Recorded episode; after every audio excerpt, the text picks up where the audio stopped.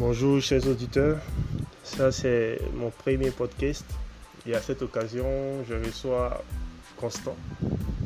Constant qui est encore stagiaire fonctionnaire qui a réussi à son concours à la CAFOP pour entrer en tant qu'instituteur. Et Constant il a toujours vécu en ville et pour sa première prise de fonction on l'a envoyé dans un campement. Donc j'ai trouvé intéressant de, à ce que Constant puisse nous partager son, expérience, toutes les choses nouvelles qu'il a connues grâce à son futur emploi d'instituteur lorsqu'il sera titularisé bien sûr. Et qui nous donne les, bons côtés, les mauvais côtés, les choses à améliorer, qui nous parle au fait de son vécu en tant qu'instituteur euh, stagiaire. Donc je vous présente euh, Constant. Constant, comment allez-vous? Oui, bonjour Karim. Bon, je m'appelle Constant, j'ai 34 ans. Voilà, comme vous avez dit euh, de votre introduction, j'ai reçu le concours du CAFOP après la formation déjà qui s'est passée à l'intérieur du pays. Déjà la ville, pour moi, la formation pour moi était quand même ma première fois de quitter Abidjan pour aller d'une ville de la Côte d'Ivoire à l'intérieur du pays, d'être à l'intérieur du pays. Donc euh, déjà le soutien de la famille à chaque moment, ça va, est-ce qu'on t'appelle, bon. Et avec le temps, tu t'habitues, le climat, le mode de vie des personnes dans la ville. C'est vrai, il n'y a pas de taxi un peu partout, il faut avoir les motos. Bon, on essaie de vivre avec aussi la nourriture. Et comme euh, la formation ne dure qu'un an. Sur un an, on a pu résister à ces, ce qu'on pourrait penser être difficultés. Excusez-moi de vous couper. En fait, je voudrais savoir, lors de la formation, on vous a, on vous a envoyé dans une autre ville à l'intérieur, que vous êtes tout vécu à Abidjan. Dans la ville que vous envoyez, euh, comment vous avez trouvé un logement? Est-ce que ça a été facile? Euh, au niveau de la nourriture, comment ça s'est passé? Est-ce que là-bas, on vous loge dans un endroit pour les, élèves fonctionner Est-ce qu'il y a un endroit où on vous loge, où on vous nourrit Mais c'est vous-même qui devez vous débrouiller pour trouver un endroit. Et expliquez-nous votre expérience là-bas, si c'était facile ou pas, tout ça? Bon, en fait, euh, il faut dire que dans certains cas il y a, il y a, des hébergements pour les stagiaires. Je ne sais pas comment je peux dire. Euh, euh, des cantines, euh, des hébergements pour eux. Mais dans le cas où je me trouvais, il fallait que chacun, chaque élève trouve un hébergement, un endroit euh, où rester. Et comme la ville même, la population est déjà habituée, c'est que chaque année, il y a des élèves maîtres qui viennent. Donc déjà, quand la période arrive, il y a certains parents qui se proposent en tant que, comment dirais-je, tuteur. voilà, tuteur, d'autres te louent des chambres. Voilà, ils te disent même que l'année passée, il y a un qui était déjà là, que voilà, c'est voilà, son business à elle. Voilà, il y a des personnes qui viennent même au Carrefour même proposer déjà leurs services, que bon, voilà, j'ai une cour, que le locataire, par exemple, lui, loue ça, par exemple, qu'au qu Carrefour Pierre, voilà, pour éviter tous les bobos. Bon, c'était déjà préparé, donc les conditions de logement n'étaient pas trop difficiles la nourriture La nourriture, par contre, bon, la nourriture, oui, c'est un peu difficile parce que il fallait, le CAFOP un peu reculer. Donc, il, fait, il, peut reculer de la ville. Soit c'est à l'entrée de la ville, ou soit c'est au, dehors de la ville, à quelques kilomètres de la ville. Donc, pour avoir la nourriture, c'est un peu compliqué. Déjà, même dans l'enceinte du CAFOP, c'est difficile d'avoir la nourriture entre midi et deux. Mais bon, avec euh, tout ce qu'on pouvait faire. En tout cas, on, trouvait des voies et moyens pour pouvoir se nourrir, puisque les dames, au fur et à mesure, essayer de préparer, venir vendre un peu les alentours, tout ça. Voilà. Ok. Donc maintenant, on va dire que après la formation, vous avez réussi. il fallait maintenant, comment dire, on appelle ça mutation, mais comment on appelle ça Vous affecter. Vous affecter pour votre première prise de fonction. Quand vous affectez, quelle a été votre réaction quand vous avez vu qu'on vous affectait dans un campement? Que vous n'avez jamais fait le campement auparavant Bon, il faut dire que c'est d'abord pas dans un campement. J'étais affecté encore dans une ville de l'intérieur du pays, mais pas, toujours pas à Abidjan. Voilà. Donc déjà, je m'étais déjà préparé puisque durant la formation, le premier jour où je suis arrivé pour faire la formation, c'était ma première fois de quitter Abidjan pour venir dans un endroit où je vais passer plus de temps même que je n'ai fait même dans mon village. Voilà. Donc je savais déjà ce quoi m'attendre. Donc quand je suis arrivé dans la ville, j'ai vu que c'est à peu près la même morphologie, les mêmes conditions. Voilà. Et arrivé à la draine, ils m'ont donné mon IEP. Je me suis rendu à mon IEP et mon IEP maintenant m'a donné maintenant mon avis d'affectation dans mon établissement. Et il faut dire que c'est là tout a commencé parce que lorsqu'ils m'ont dit voilà ton avis, tu es dans telle école, je peux dire le nom de l'école? Non, Non, ok. anonyme. Anonyme, ok. Voilà. Donc, euh, tel qu'ils m'ont donné le nom de l'établissement, déjà, les personnes, les personnes même qui étaient dans le bureau disent Ah, c'est là-bas envoyé. Ah, petit, si c'est ça là, dès maintenant, soit il faut retourner, va, va à Abidjan te préparer et puis tu reviens. Ou bien, va si tu veux partir, c'est dès maintenant, tu vas pour connaître et puis tu prends tes affaires, tu viens. Donc déjà, bon, j'ai dit, monsieur, de quoi il parle Bon, vu le nom de l'école, je me suis dit, mais c'est une bonne école. Le, nom me semble bien, c'est pas un peu comme les noms atypiques, les noms villageois, un bon nom français d'établissement. Donc, dit, non, bon, ok, je vais, je vais aller directement voir. Et c'est là mon calvaire a commencé parce que dès qu'ils m'ont, j'ai essayé de me renseigner, ils m'ont montré la gare où je devais me mettre pour aller d'abord vous étiez toujours à l'intérieur. oui, peut-être toujours à l'intérieur. Maintenant, maintenant pour quitter justement où, se trouvait l'école. Et ils m'ont fait savoir comme ça qu'il faut que j'emprunte un taxi. Et bon, les badjans, ils appellent ça badjans, Mhm. c'est-à-dire les voitures, les véhicules euh, euh, avec des bâches derrière. Euh, Bon, Comment on appelle C'est un peu mini car. mini, bon, pas un mini quand même, des bâchés, au fait. Ah, les bâchés. Les bâchés, mais là-bas, ils appellent ça les badjans. Voilà. Et on vous entasse derrière. Derrière, je crois, ça prend 12 personnes. Ils m'ont dit 12 personnes. J'ai dit 12 personnes, 18. Ah, normalement, à Abidjan, c'est des choses où on met des bagages. Met pas les hommes qui, les qui sont là-bas. Et là-bas, on vous entasse à 12 personnes. Et voilà, c'est comme ça le calvaire a commencé. Et j'ai dit, c'est dedans, on va monter. On dit oui. Et j'ai dû payer 3000 francs pour me rendre dans la sous-préfecture. Donc, c'est pas pour rentrer directement au campement. Pas encore. C'est pour me rendre déjà dans la sous-préfecture du lieu. Et j'ai dit, waouh, ok. Et il fallait que ça charge. Donc, on a tapé de, de, je pense, de midi à 15h, 16h. C'est là, voilà, le véhicule a chargé. Le véhicule était plein, donc Voilà. prêt pour le départ maintenant. Voilà, on était prêt pour le départ. Et on a commencé à prendre la route. Et un coup, on est entré dans la broussaille. Je vous jure, c'est la première fois que je vois mon téléphone où il n'y a pas de barre. C'est-à-dire, il n'y a pas de réseau. Et on entendait vers 17h, 18h pratiquement. Le temps était un peu menaçant. La route n'était pas bitumée, c'était une voie de. une piste.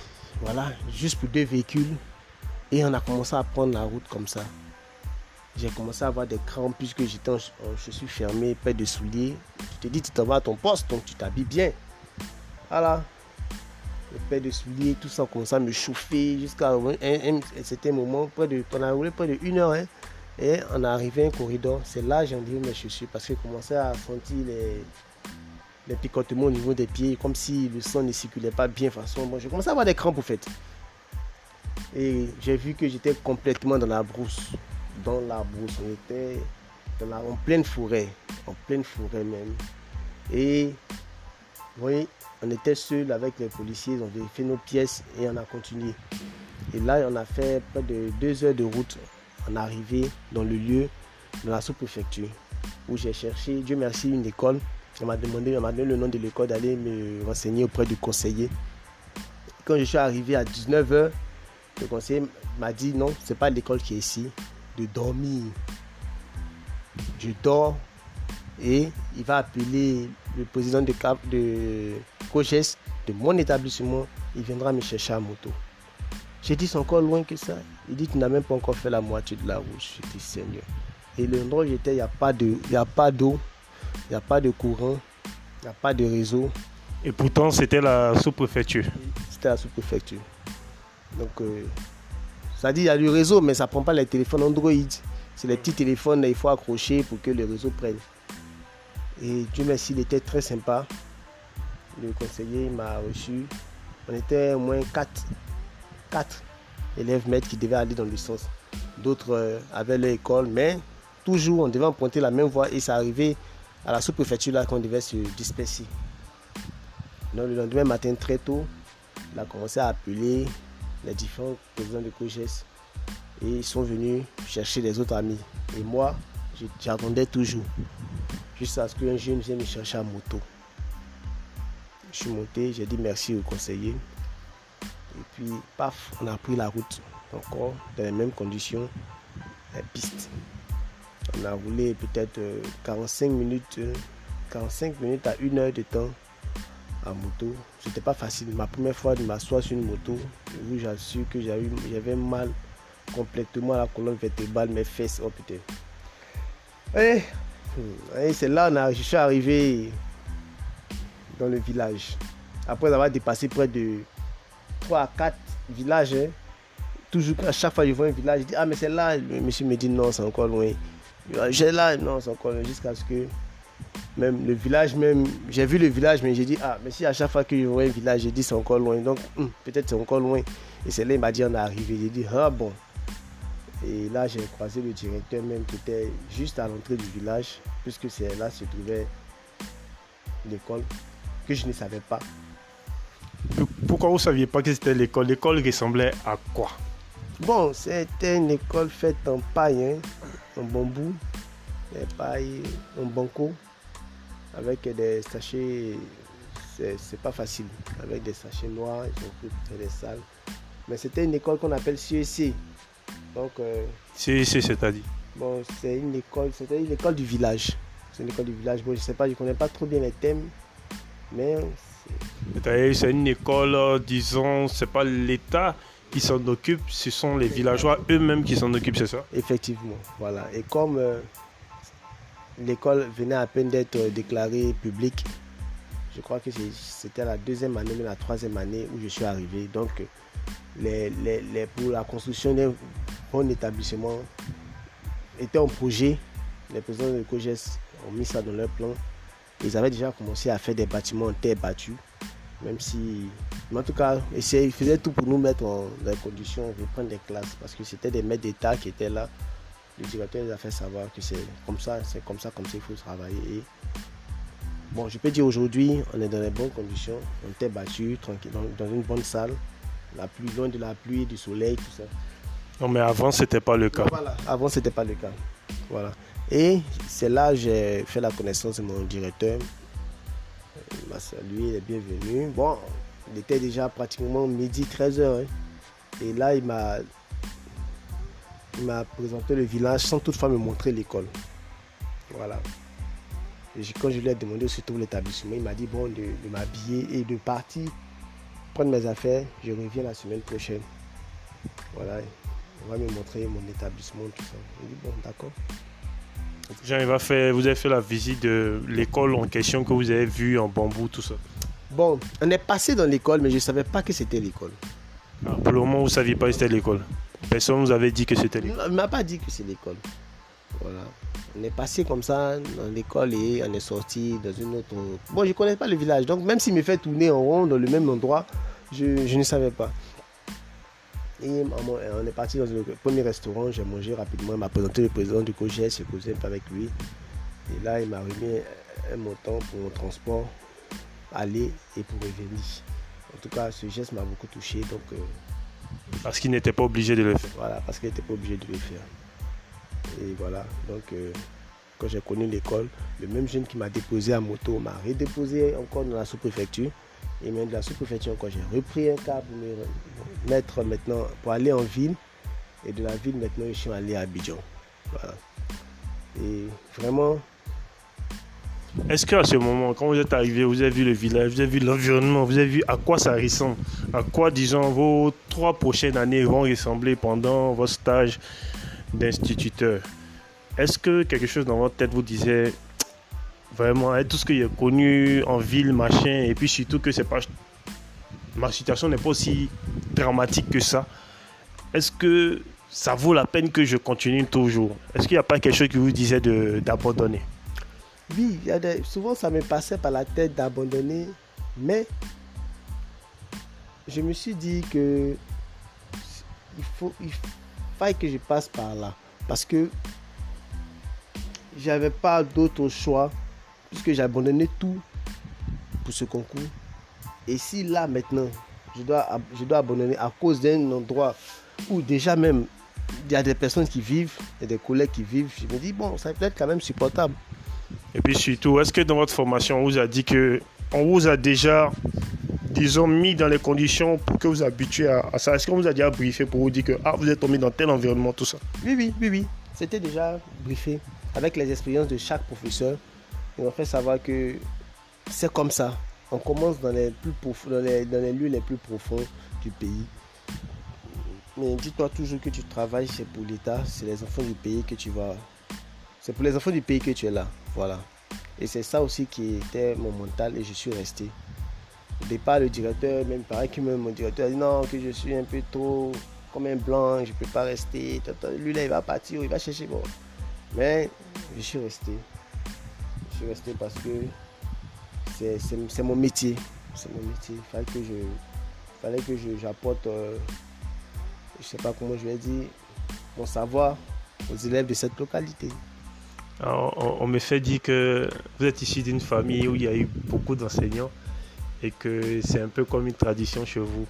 Oui, oui, oui, effectivement, c'est une tradition chez nous, mais j'ai fui. Je voulais fuir cette euh, vocation, mais elle m'a rattrapé, puisqu'il y a quand même longtemps que j'ai mon bac. On m'a toujours proposé de passer ce concours, mais j'ai jamais voulu. Et voilà que, chose faite, après peut-être une bonne longue année, voilà, passé, et, je me suis retrouvé à, à ce métier. C'est pour dire que on ne peut pas fuir son destin. Ok. Donc là, maintenant, on va rentrer dans le vif du sujet. Vous êtes répartis chez Abidjan pour vous apprêter. Vous avez pris votre matériel je suppose, un petit, une petite télévision, ce genre de choses. En tout cas. En tout cas, il n'y avait pas de courant. Il n'y a pas de courant, il n'y a pas de réseau, il n'y a pas d'hôpital, il n'y a pas de clinique, il n'y a pas de pharmacie. Voilà. Il n'y a rien. On est là-bas, on est dans le village. Ok. Donc en tout cas, vous avez pris ce que vous pourriez prendre et puis vous êtes, vous êtes rendu finalement au campement. Et là, vous êtes arrivé au campement pour commencer, disons, votre première prise de service. Là, maintenant, commencez à décrire votre expérience.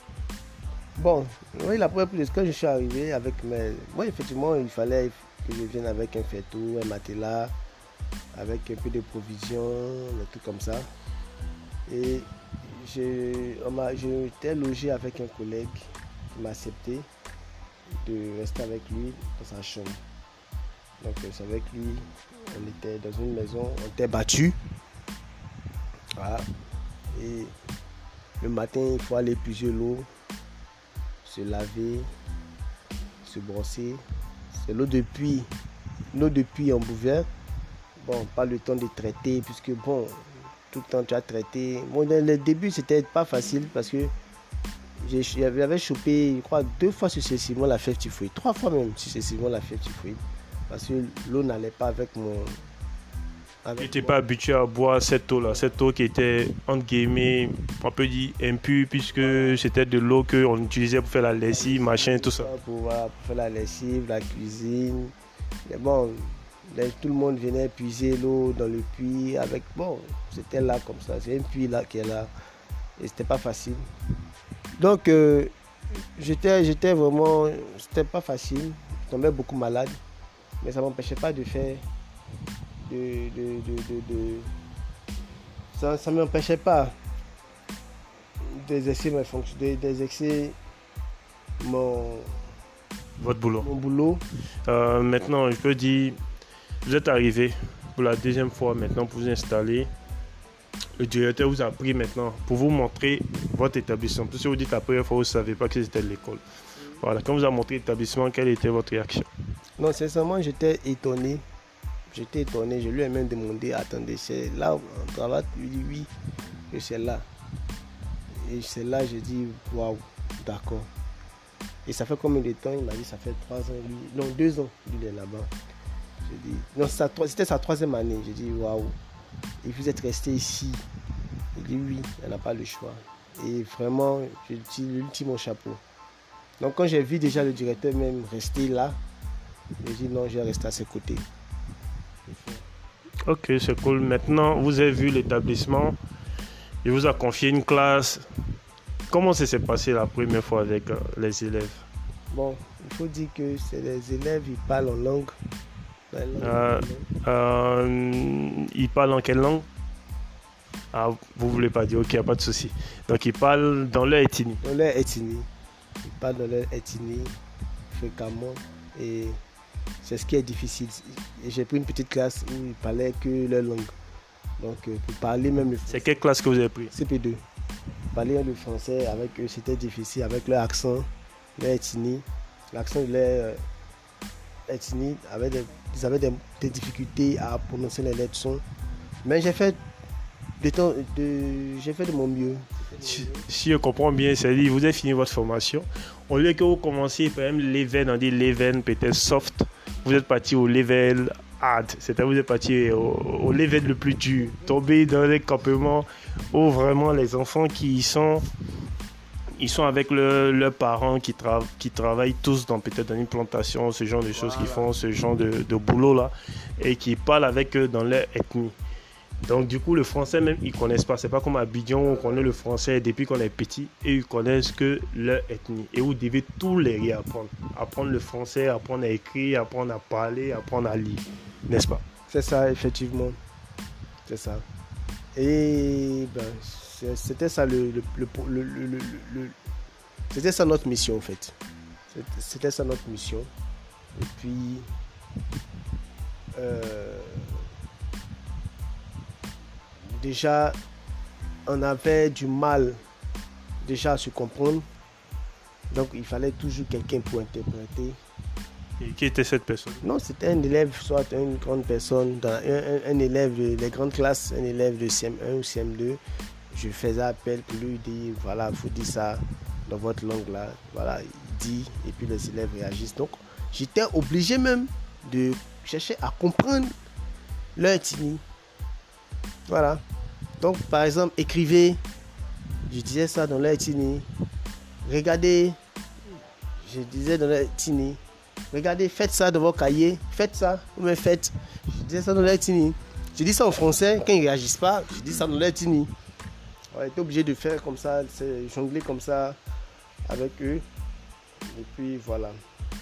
Mais il faut dire que euh, là n'était pas trop la difficulté, mais c'était plus dans, le, dans, le, village même où on était, parce qu'on était exposé à beaucoup, beaucoup de d'animaux, je peux dire des reptiles, surtout des reptiles.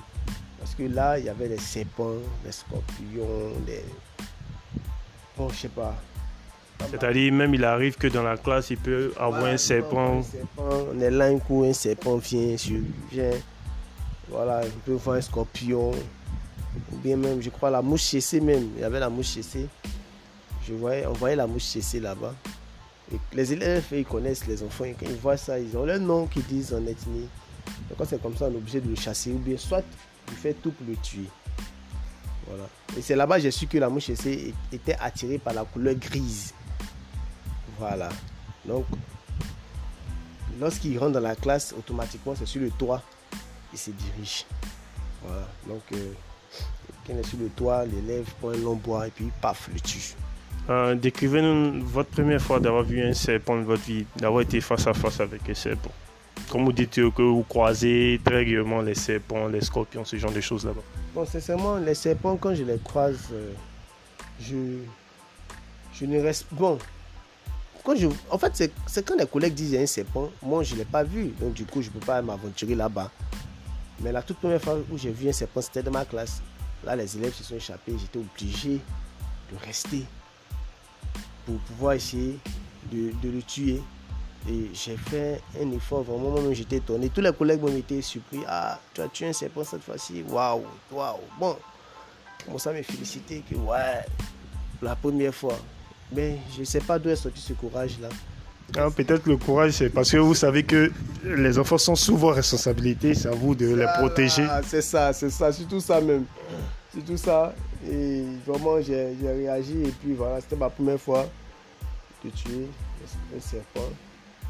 Depuis lors, j'ai plus eu peur.